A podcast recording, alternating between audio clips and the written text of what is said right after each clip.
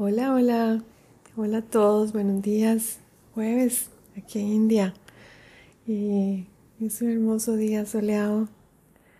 Y bueno, eh, este es el penúltimo podcast que hago desde India, que ya después estaré volando.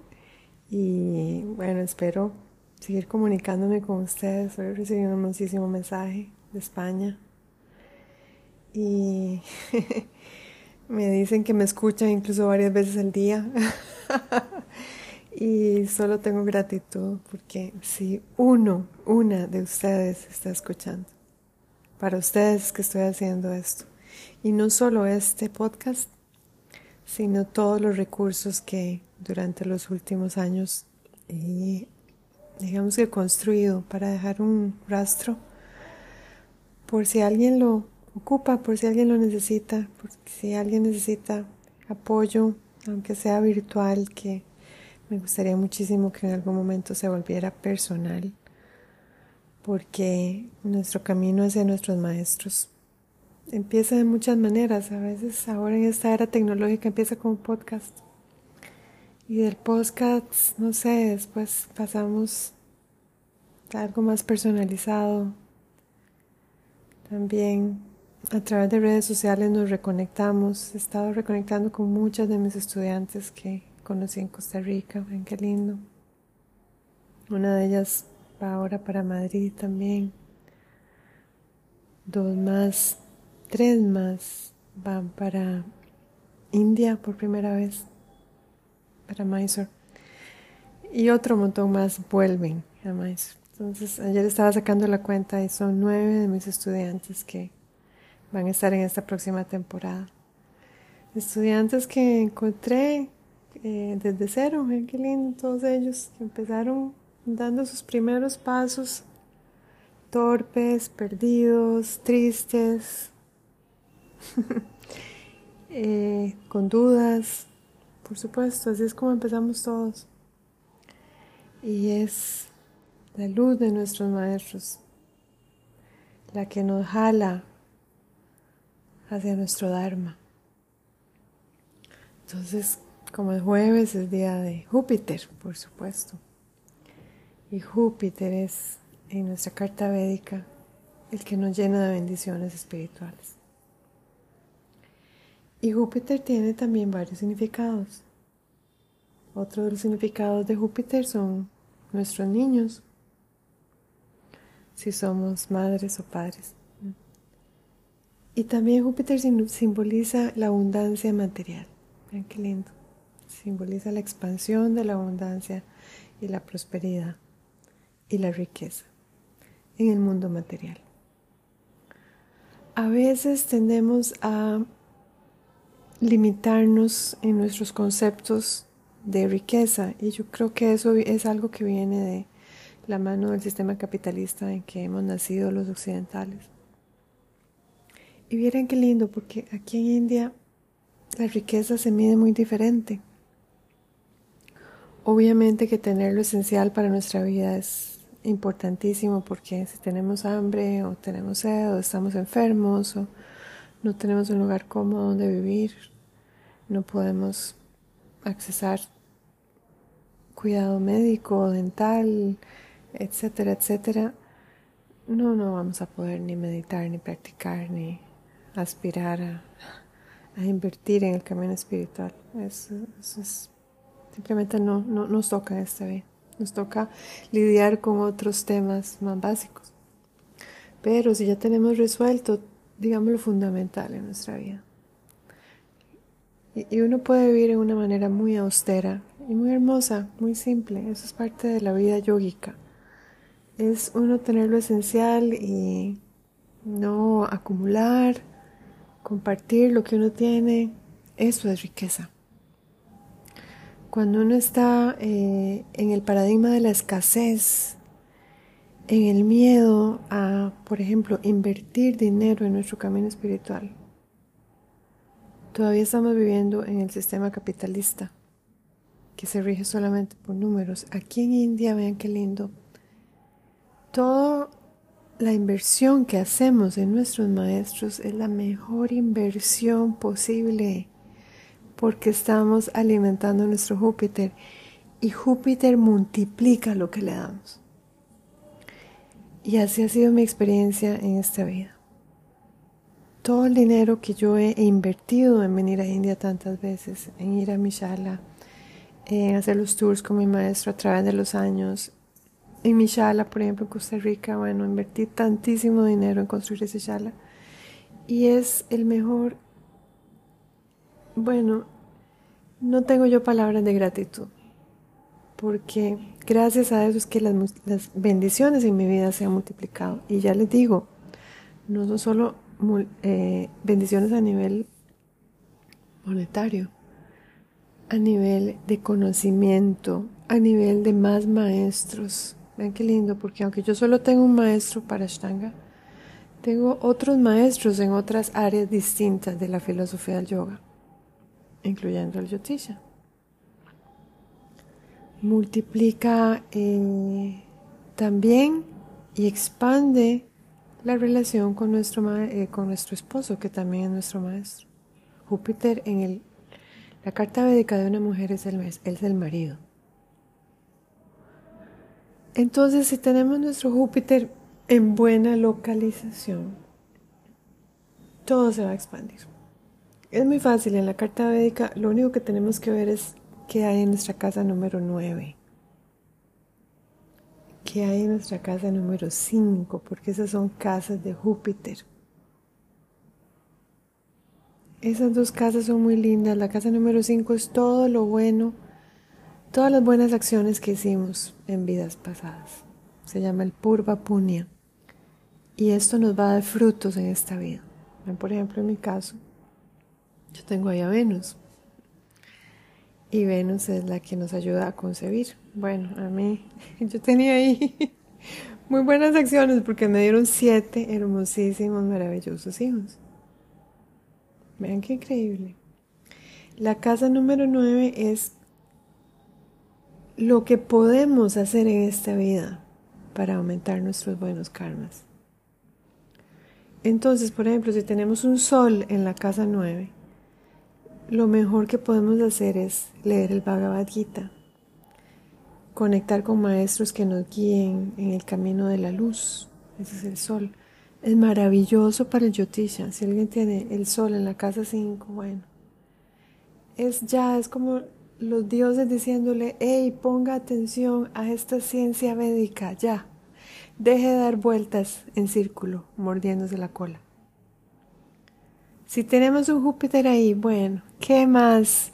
Nos va a llegar un montón de maestros en el momento que ya digamos sí, en el momento que digamos ya estoy lista o listo para recibir esto. Es como que no vamos a dudarlo, vamos a decir sí y ya después todo se acomoda. Si tenemos la luna en la casa 9, vean qué lindo.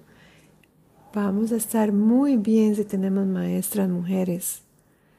Las lunas son las mujeres, entonces vamos a escuchar las palabras de estas maestras mujeres, nos van a tocar el alma, nos van a ayudar a comprender quién somos.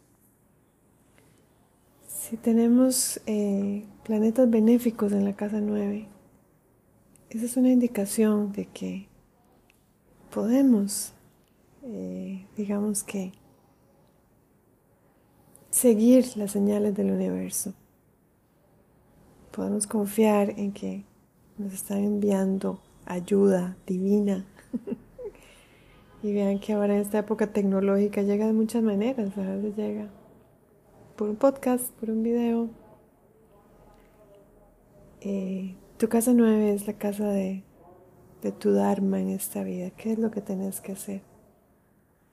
Si tenemos un Júpiter debilitado en Capricornio, eh, la persona va a dudar mucho. Es como que quiere, pero después mejor se va de paseo, después deja todo tirado, es como que quiere y no quiere. Es como que esta persona se pone a sí misma los, los obstáculos, que los obstáculos, como dice mi maestro Sharaji, son todos mentales. Interesante, ¿verdad? ¿Cómo está tu Júpiter? Tengo un amigo que pues, es increíble, tiene que, qué carta más hermosa. Tiene Júpiter en Sagitario, en la casa 9. Bueno, y es uno de mis colegas. y yo lo he visto a él a de tantos años. es, un, es un maestro tan, tan hermoso, con, con tanto que dar. Es como simplemente su, su, su aura se expande. Ahora nos hemos estado comunicando por, por WhatsApp y, y aún así yo siento cada vez que, que hablo con él me siento muy contenta, me siento muy, muy feliz. Entonces, lo que haya en tu casa nueve, eso tenés que hacerlo crecer. Y para las mujeres, nuestra casa nueve es, son nuestros hijos. Ven qué interesante. Para los hombres es la casa cinco, pero para las mujeres es la casa nueve. Nosotras parimos a nuestros hijos, nosotras damos a luz a nuestros hijos. Los planetas que estén ahí nos van a hablar también mucho de esos procesos de embarazo y de nacimiento.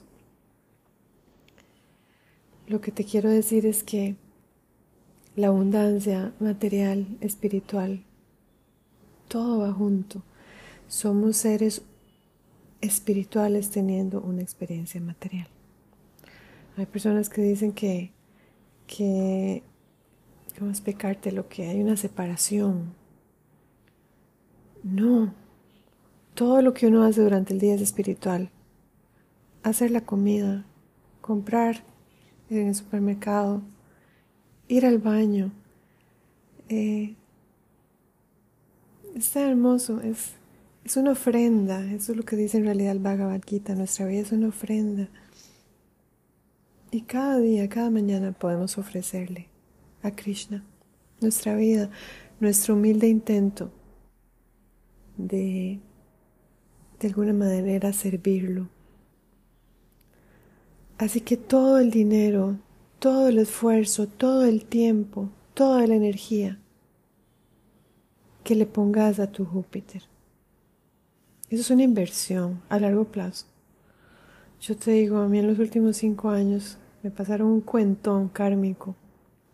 Y si yo no hubiera tenido atrás tantos años de práctica, de viajes a India dejando a mis niños, de enfoque, de esfuerzo para mi práctica espiritual, yo probablemente no hubiera contado la historia. Me hubiera deprimido, me hubiera enfermado. Cada esfuerzo que ponemos en esa cuenta es como una cuenta de banco, es una cuenta de banco espiritual queda contabilizada. Y a veces yo siempre le digo a mis estudiantes, tenemos que hacer retiros muy grandes. Eso fue lo que yo hice. Y vieran, ese retiro me, me, me sirvió tanto, me ayudó tanto. La gracia de mi maestro, todas las bendiciones que él me ha dado para yo poder continuar con optimismo, con alegría, con gratitud, incluso por lo que no entiendo Ahí es donde viene la frase, porque le suceden cosas terribles a personas buenas. Y es porque tenemos cuentas pendientes con otros seres. No tengan miedo, Kubera es el dios de la prosperidad aquí en India. Y Kubera eh, pone muy contento cada vez que hacemos un esfuerzo y damos un paso hacia nuestros maestros. Cada vez que en lugar de estar nos autovictimizando, y autocomiserando, tomamos una acción en la dirección correcta y la dirección al conocimiento siempre es la acción correcta. Que todos esos comentarios materialistas queden atrás. Si algo es importante para nosotros, vamos a encontrar la energía, el dinero, el tiempo para hacerlo. Y lo que tenemos que hacer es acomodar nuestras prioridades. Entonces, alimentemos nuestro Júpiter. Hoy jueves, alimentemos nuestro Júpiter. Hagamos nuestra práctica. Escuchemos a nuestros maestros. Si nuestros maestros nos hacen una invitación, eso es lo que hace Sharaji cuando hace un tour. Vengan. Ahí estaremos en primera fila. Si nuestro maestro abre la escuela, vamos, intentemos. Ah, es que no tengo los meses de práctica como maestro autorizado. Bueno, viaje, ve a ver qué hace. Eh, resuelva, deje de quejarse, eso es lo que dice el Gita. Ponga atención. Ponga atención a las prioridades. Ya, deje de estar distraída, distraído. Deje de quejarse. Arjuna está ahí, ay, ay, ay, ya no puedo. no, no, no. Ya, sacúdase el polvo. Acomódese. Piense. Piense claramente. Ya no más patrones del pasado afectando nuestro presente y por lo tanto nuestro futuro. Si en el pasado vivimos paradigmas de escasez, eso tiene que irse. Ya. Tenemos que vivir en la abundancia porque si hacemos nuestra práctica espiritual, todas las fuerzas del universo confabulan para sostenernos, para ayudarnos, para estar ahí siempre para nosotros. Alimenta tu Júpiter, alimenta tu casa 9.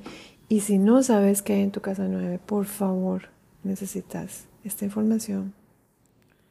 Ya estoy a punto de viajar, entonces estoy totalmente llena en mis cupos, pero estaré disponible para vos de nuevo a partir del 8 de octubre, si Dios quiere. Y yo sé que si quiere, porque mi intención es ayudarte, mi intención es pasarte esta luz que me han pasado a mí, que me ha ayudado tanto a comprender mi historia. Y porque hay ciertas cosas que no podemos cambiar, pero hay cosas que sí podemos cambiar. Y ahí es donde tenemos que enfocar nuestra, nuestra energía. Decía un poeta, suena las campanas que todavía pueden sonarse. Olvídate de la ofrenda perfecta. Hay una grieta en todo. Y por esa grieta es que entra la luz. Así que agradezcamos esa grieta, esa grieta es la misericordia de nuestros maestros, abriéndonos la coraza para recordarnos que no estamos en control de nada, que estamos a disposición de tantas energías y fuerzas y si invocamos a Júpiter, si tenemos maestros, si hacemos nuestra práctica con devoción, vamos a estar protegidos. Y si además tenemos niños en nuestras vidas, hijos, que nos han sido dados por la luz, por la gracia, tenemos que estar sumamente agradecidos. Y las mujeres, bueno, increíblemente agradecidas. ¿Cuántas mujeres nunca tendrán esa gracia? Nunca tendrán un esposo. Tienen el Júpiter destrozado. Nunca tendrán hijos, aunque intenten congelar los huevos, los óvulos. Qué patético. Y lo digo en el sentido de que es mejor que vayan a su carta védica y hagan algo por su Júpiter en Capricornio, que no que salgan con estas ideas que no tienen piso, porque uno no puede resolver un karma a ese nivel, uno tiene que ir profundo en la herida de ese karma. ¿Por qué naciste con Júpiter en Capricornio? ¿Por qué no escuchas a tus maestros? ¿Por qué incluso traicionas a tus maestros? Un Júpiter retrógrado, por ejemplo, con Rahu. ¿En qué estás pensando? ¿Qué te va a venir de esas acciones? Por Dios. Y ahí es donde entra el karma. Y lo lindo de esto es que en cualquier momento podemos hacer un stop y decir, ya no más, ya no voy a pensar más así. Voy a arreglar el caos que he creado, voy a pedir disculpas a mis maestros por haberles mentido, por haberlos manipulado, por haberlos mordido. Y ya, voy a bajar la cabeza en humildad. Ese es un Júpiter sano, porque sabemos que nuestros maestros son la guía, no nosotros. Nosotros no somos gurúes de nadie, somos estudiantes de estas ciencias en humildad, en paciencia, en devoción. Tenemos que ser capaces de escuchar a nuestros maestros a través de todo el ruido de la ilusión y eso es muy difícil. Muchas dudas, mucha confusión, muchas voces de otra gente y de gente ignorantísima que nos da sus opiniones sin pedirlas. Tenemos que ser sumamente cuidadosos de no perdernos una Y, porque la ilusión siempre estará en nuestros tobillos tratando de meternos la zancadilla. Ya no pierdas más tiempo. Escribime para que veamos tu carta védica. Y si hay algo que remendar y se puede, se puede remediar, se puede equilibrar, todo se puede transformar.